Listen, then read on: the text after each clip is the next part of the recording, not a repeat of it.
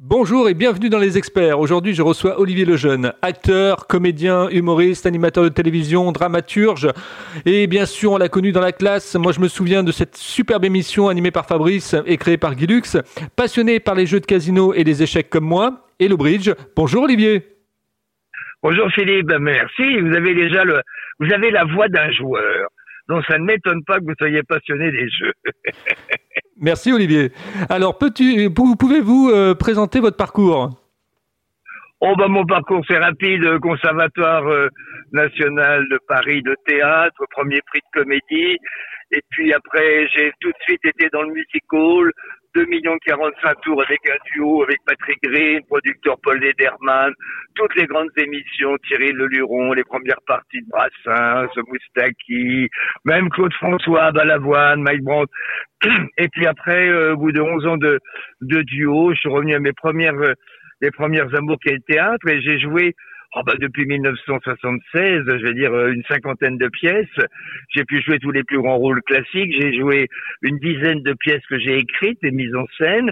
J'ai écrit pour beaucoup de personnes, que ce soit Michel Leb, Yves Lecoq, Patrick Sébastien. Voilà, à la classe, en effet, vous en parliez. J'étais celui qui écrivait le plus de sketchs.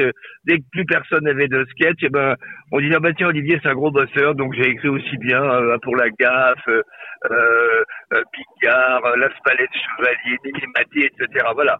Donc ça, ça a été, puis après, euh, j'ai eu ma période télé, donc euh, le petit théâtre de Bouvard, il y a eu la classe, cinq ans en Belgique, animateur vedette d'une émission qui s'appelait Bon Week-end, une fois par semaine, une heure.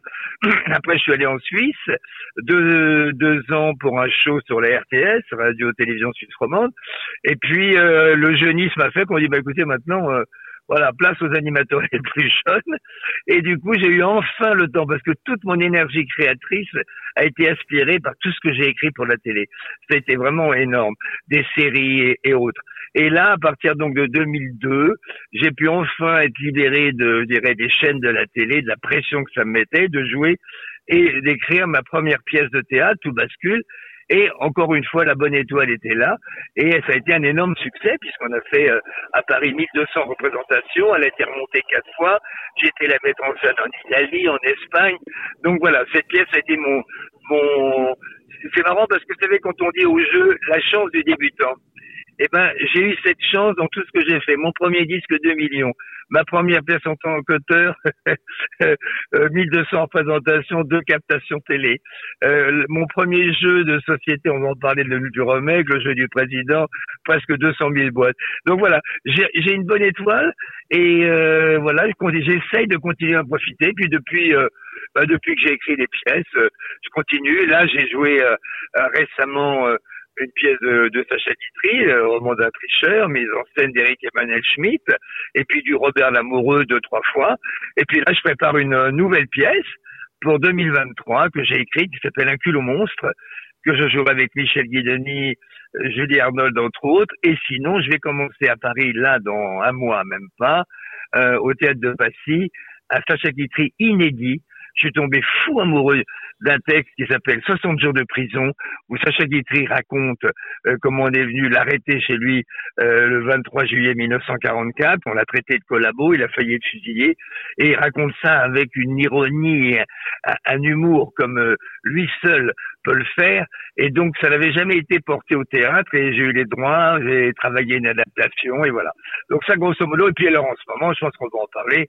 Il y a ce nouveau jeu qui est un remake de celui de 1975, mais un remake beaucoup plus corrosif, acide, comique, dirons-nous. Alors, euh, Olivier, où vous trouvez toute cette euh, imagination, toute cette création, toute cette créativité? Comment, comment elle se, met en place? Par l'air du temps, euh, des faits divers? Comment, ça se, comment ça se met en place? Non, mais je crois que je suis tombé dans la marmite petit. J'ai toujours été très créatif. Déjà, à l'âge de 5-6 ans, j'écrivais des petites pièces euh, pour mes copains du CM1.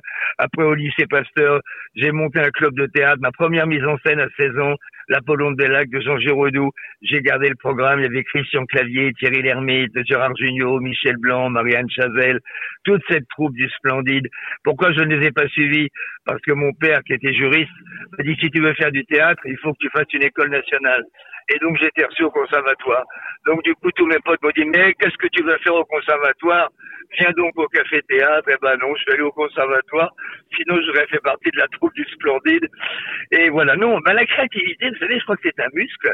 Et j'ai toujours été presque même boulimique et hyperactif. Euh, C'est-à-dire que même Guy Lux me disait, ben, écoute, je crois que tu dans, dans, la jeune génération, j'ai l'impression de voir, tu as toujours une idée à la seconde, que ce soit une idée de jeu, j'ai fait des jeux télé, euh, une idée de scénar, une idée de livre, euh, c'est le temps qui me manque, c'est le temps, le temps, le temps. Donc, euh, et je ne sais pas dire non. Donc ça pousse à la créativité. J'ai un one-man show que je balade aussi en ce moment euh, qui s'appelle Et c'est tellement vrai. Je traite là, j'étais il y a deux jours à Perpignan. C'était super, je me suis régalé. Non, j'aime bien alterner les genres aussi bien que ce soit le théâtre sérieux, faire des mises en scène, Là, en ce moment, il y a Patrick Sébastien, Louis16.fr, une pièce formidable. Je suis très copain avec Patrick, ça fait 35-40 ans qu'il a été fidèle en amitié, qui va donner toutes ses pièces à mettre en scène. Là, j'ai une autre pièce que j'ai mise en scène qui est sur les routes en ce moment aussi, qui s'appelle Des larmes de crocodile avec Popek et Jill Manson, entre autres. Donc, euh, voilà, là, en ce moment, il y a Michel Leb qui m'a appelé il y a deux jours pour me dire est-ce que tu peux me donner un coup de main pour mon prochain One Man Show? Voilà, donc maintenant, il faut que j'apprenne à dire euh, peut-être ou non parce que je dis oui, toutes les nouvelles aventures, mais c'est épuisant parce qu'après quand vous avez tout en même temps, bah il faut fournir. Je crois que c'est quand on a l'esprit créatif, c'est pas le moi la panne d'inspiration, je l'ai jamais eu. Vraiment, la page blanche quand je dois écrire une pièce ou quelque chose, non, c'est le temps manque. Voilà, c'est simplement mon problème, c'est le temps. Voilà, donnez-moi du temps, Philippe. Ah bah oui, oui, oui, on va aller chercher le marchand du temps, il hein, n'y a pas de souci. Euh, au, niveau, euh, au niveau cinéma, vous avez joué également dans Rabbi Jacob? Oh là là, oui, joué. Une phrase. Si vous éternuez au moment où je passe, vous ne me voyez pas. Mais ça a été une, euh, une rencontre formidable, une expérience de jeune comédien. Euh, j'étais au conservatoire, on est venu me chercher pour faire le témoin de mariage dans le film de Xavier Gélin, qui était un ami très cher. Et, et c'est vrai qu'à chaque fois que ça passe, on dit, mais dis donc, c'est pas toi, le moment du mariage, d'après d'hélicoptère, mais surtout, j'ai loupé, ben, on a des loupés dans une carrière. À un moment, on n'était plus que deux pour la soupe au chou, puisque j'avais rencontré donc De Funès sur le tournage de Rabbi Jacob et euh, 200 comédiens, et on reste plus que deux, parce que je correspondais physiquement, j'étais beaucoup plus mince que je le suis maintenant, je correspondais vraiment au, au personnage écrit par René Fallet dans la soupe au chou, qui était une espèce de grande asperge.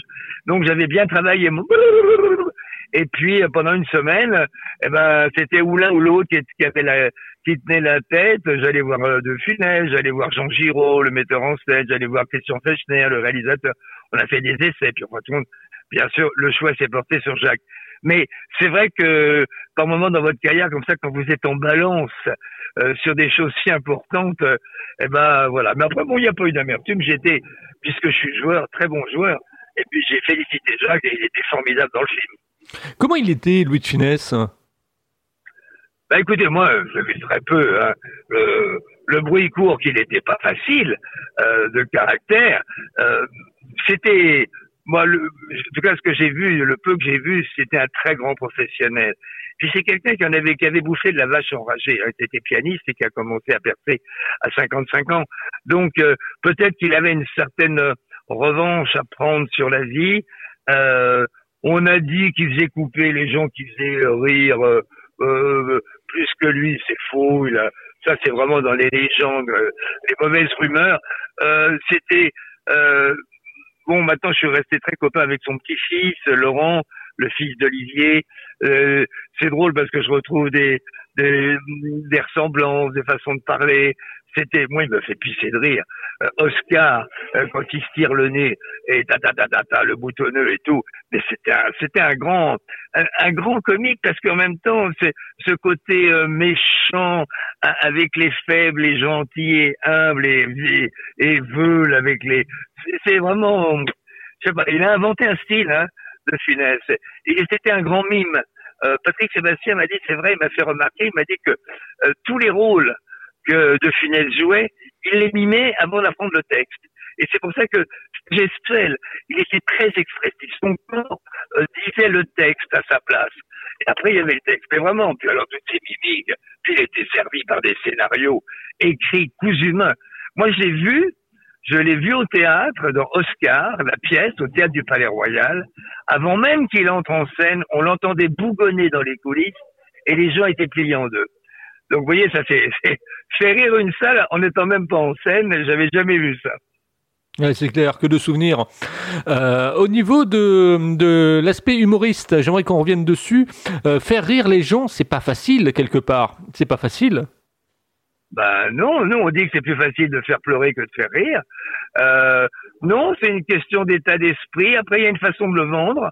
Je pense que euh, le rire, comme disait Guitry, c'est extraordinaire. Euh, Guitry disait le rire est une chose trop sérieuse pour le confier à des comiques.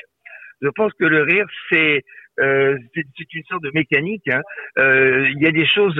souvent, les, les comédiens, bon, quand j'ai écrit par chance des pièces qui ont très bien marché, me disent mais comment tu savais que ça les fait rire? Bah, je dis en fait, quand j'écris quelque chose, tout d'un coup, si j'arrive à me surprendre, c'est quoi le rire? Le rire, c'est c'est une surprise.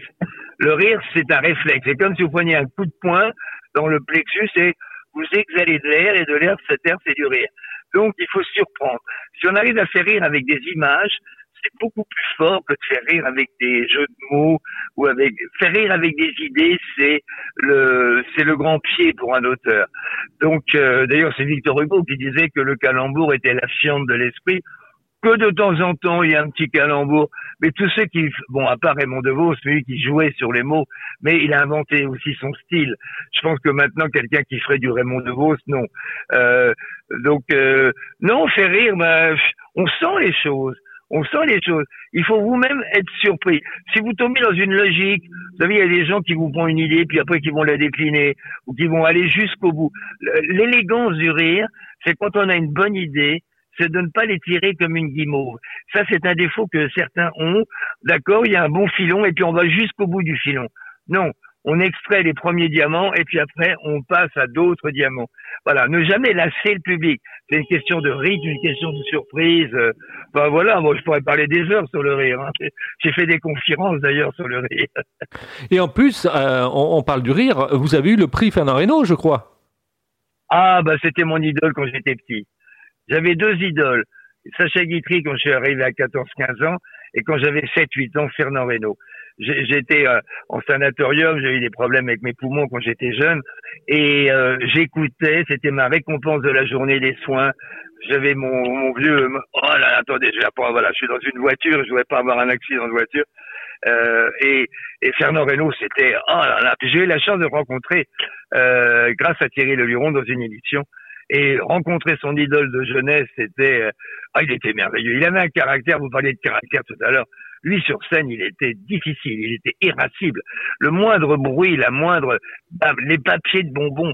Moi, je l'ai vu. C'est horrible d'ailleurs. Les gens qui vendaient des bonbons avec des papiers qui font du bruit, alors qu'il y a des comédiens sur scène, cela on devrait les fusiller. Parce que c'est vraiment, euh, ça, ça met les nerfs du comédien sur scène. Et j'ai vu Fernand Reynaud quitter la scène à cause des gens. Car les gens, vous savez, quand ils font des bonbons, ils veulent que ça fasse le moins de bruit possible. Donc ça dure des heures. Ils tirent le bonbon tranquillement. Et quand vous êtes sur scène, c'est comme si vous mettez un poignard dans le cœur. ouais, c'est vrai ça. Ça, c'est tout à fait juste. Euh, Fernand Reynaud, en plus, bon, euh, euh, moi, je me souviens d'un film où il était avec Jean Poiret, je crois. alors, je me rappelle plus du titre exactement, mais il jouait son propre rôle. Il y avait une doublure. Oui, oui, oui, oui, oui. Ben, je le. C'est pas moi, c'est l'autre, ou quelque chose comme ça? Euh, c'est peut-être, oui, peut-être, en effet. Un film en noir et blanc, super, quoi. Ouais, ouais, tout à fait. Alors, revenons au, jeu, au jeu du président.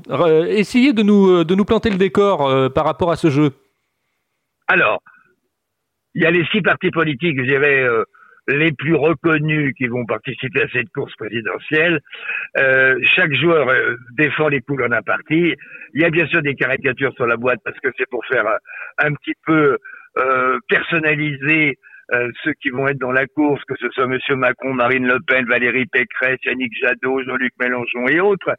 Donc on prend les couleurs d'un parti et comme pour les vrais présidentielles, il y a un premier tour, on part à la conquête de la France, de tous les départements. Chaque département a un quota de voix qu'il faut, euh, je dirais, convaincre, euh, gagner. Alors on les gagne avec des dés, on les gagne. Il y a trois jeux de cartes possibles. trois jeux de 60 cartes. Il y a un jeu de défi quand on va défier son adversaire avec des épreuves interactives entre les joueurs.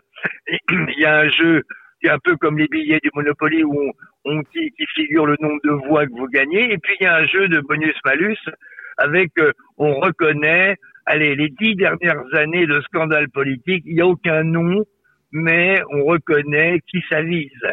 Euh, donc ils, y passent tous, hein, ils sont tous là, euh, mais sans être nommés.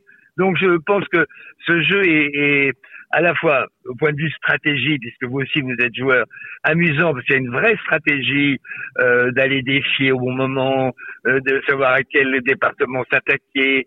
Et puis après il y a le deuxième tour, si la majorité euh, absolue n'est pas obtenue au premier tour, avec les alliances et les trahisons entre les joueurs. Et puis on a euh, euh, la finale avec la majorité relative. Donc voilà, c'est très proche de la vraie mécanique, avec en même temps bah, très proche aussi des réalités, avec des scandales, des fausses promesses, euh, des coups de théâtre. Euh, voilà, donc euh, déjà, il y a pas mal de copains politiciens qui s'y intéressent fortement, donc ça me fait chaud au cœur et vraiment on s'amuse quoi. Le but du jeu c'est de passer une heure de rigolade en se prenant pas au sérieux, euh, alors que les autres, ils vont vraiment passer au sérieux. Hein Et comment vous est venue cette idée de, de, de, du jeu du président? Ben Parce que le mot président m'a toujours porté bonheur. Euh, pour pourrir, Monsieur le Président, le titre de mon premier 45 tours, 2 millions de 45 tours. Après, j'ai fait un jeu du président déjà en 75 chez Lafont, Robert Laffont, qui a été un gros succès, donc là aussi, gros succès. Après, j'ai écrit une pièce, Le bouffon du président, euh, qui a été joué par Michel Guideni entre autres, Cécile de Minibus, Franck de la Personne au Théâtre des Variétés, gros succès. Donc dès qu'il y a le mot président, bon j'ai passé le camembert, hein, mais je regrette parce que j'aurais gagné aussi encore un peu de sous. Et donc voilà. Donc pour moi président, bah c'est une fonction que j'adore. J'aurais aimé être président. Oh, je suis président de quelques académies, mais euh, président de la République, c'est merveilleux. Non, non, ça me. Bah, vous savez, c'est le côté chansonnier aussi. Hein. Euh, j'ai eu le prix des jeunes chansonniers en 72, adoubé par mes pères qui étaient les grands chansonniers de l'époque, Robert Roca, Jacques Grélot, euh, euh, ah, comment Oh, son nom m'échappe, Maurice Sorgue. et puis voilà, donc c'était euh, le théâtre de 10 heures, c'est là où j'ai démarré, c'est là où j'ai rencontré d'ailleurs euh, Thierry Leluron pour la première fois. Donc euh, voilà, bah, c'est ça, c'est tout. J'essaie toujours de trouver des idées où personne ne s'est infiltré. En fait, même chose dans les pièces. Pourquoi j'ai des pièces qui ont très très bien marché? Parce que j'essaie toujours d'être novateur et surtout de ne jamais copier ce qui a été fait. J'ai été pas mal copié. Je pourrais citer des noms. J'ai fait deux trois procès. Il y en a certains que j'ai gagnés, d'autres j'étais débouté parce que c'est très dur de faire reconnaître sa paternité sur des. Mais euh, voilà, donc euh, et là, si vous saviez ce que j'ai encore dans la tête comme chose que j'ai envie de créer, mais bon, maintenant il faut que je prenne du temps et voilà, donc les journées sont trop courtes. Euh, que, comment ça se passe en fait? Olivier le jeune, il a un petit carnet le soir euh, près de son lit et puis il se réveille euh, en sursaut et puis il se dit ah tiens j'ai une bonne idée je note. Voilà, non, non, oui, oui, non, ça m'arrive. J'ai le dictaphone sur la table de nuit, bonne question. Et euh, alors certaines fois, je me dis non, ça, je m'en souviendrai demain matin. Et c'est l'horreur. Parce que pourtant, dans la nuit, je me dis, mais ça, tu vas t'en souvenir. Oui, oui, tu promets, tu vas t'en souvenir. Oui, oui. Et puis, en plus, j'ai une bonne mémoire. J'ai écrit des livres sur la mémoire. Hein. J'ai une méthode mnémotechnique. J'ai fait des démonstrations à la télé, des livres chez Hachette, mémoire d'éléphant, mémoire au top. Je donne des cours de mémoire. Maintenant aussi par Internet. J'ai une école en Suisse depuis 22 ans. Vous voyez, quand je vous dis que je fais beaucoup de choses. Donc, la mnémotechnique, là, je donne aussi des, des séminaires pour des comédiens via l'AFDAS avec Pôle emploi. Donc, comment mémoriser très vite plein de choses. Donc, euh, j'ai trop confiance dans ma mémoire la nuit et le matin en me réveillant, c'est le désespoir. Combien de fois, mais en revanche, combien de fois j'étais mais hilar la nuit, je dictais des choses, mais, mais ça c'est... Ah, et puis j'écoutais le lendemain, j'étais atterré de la nullité des choses que j'avais trouvées drôles la nuit. Philippe, il faut que je vous quitte là. Tout à fait, mais on, a, euh, on, a, terminé Olivier, donc il n'y a pas de souci. Alors, Merci d'avoir prêté euh, vos propos euh, aux experts, c'était enrichissant, captivant. Bah, merci à vous, en tout cas, d'avoir prêté. Euh, et puis, euh, alors je sais que vous avez une tradition, une petite question à la fin. Posez-la moi. Oui, tout à fait. Alors, euh, comment vous trouvez ma façon d'interviewer les gens, Olivier? Eh ben, très, je dirais très, très, très agréable parce que D'abord, vous avez une très bonne écoute, vous savez mettre le doigt, vous savez bien rebondir, et donc euh, vous avez rempli votre rôle, même si j'ai parlé plus que vous. Merci à vous en tout cas. Ne quittez pas, je vous retrouve en antenne. Avec grand bonheur. Vous aussi, si vous voulez être interviewé dans les experts, vous pouvez me contacter sur contact-libre-antenne.fr. Notez sur vos tablettes contact-libre-antenne.fr. Partagez cette interview, euh, laissez des commentaires, euh, laissez également effectivement des étoiles sur euh, euh Apple Podcast et faites le maximum pour que justement cette interview soit connue par le plus grand monde. Merci à vous et je vous dis à demain avec un nouvel invité. C'était les experts.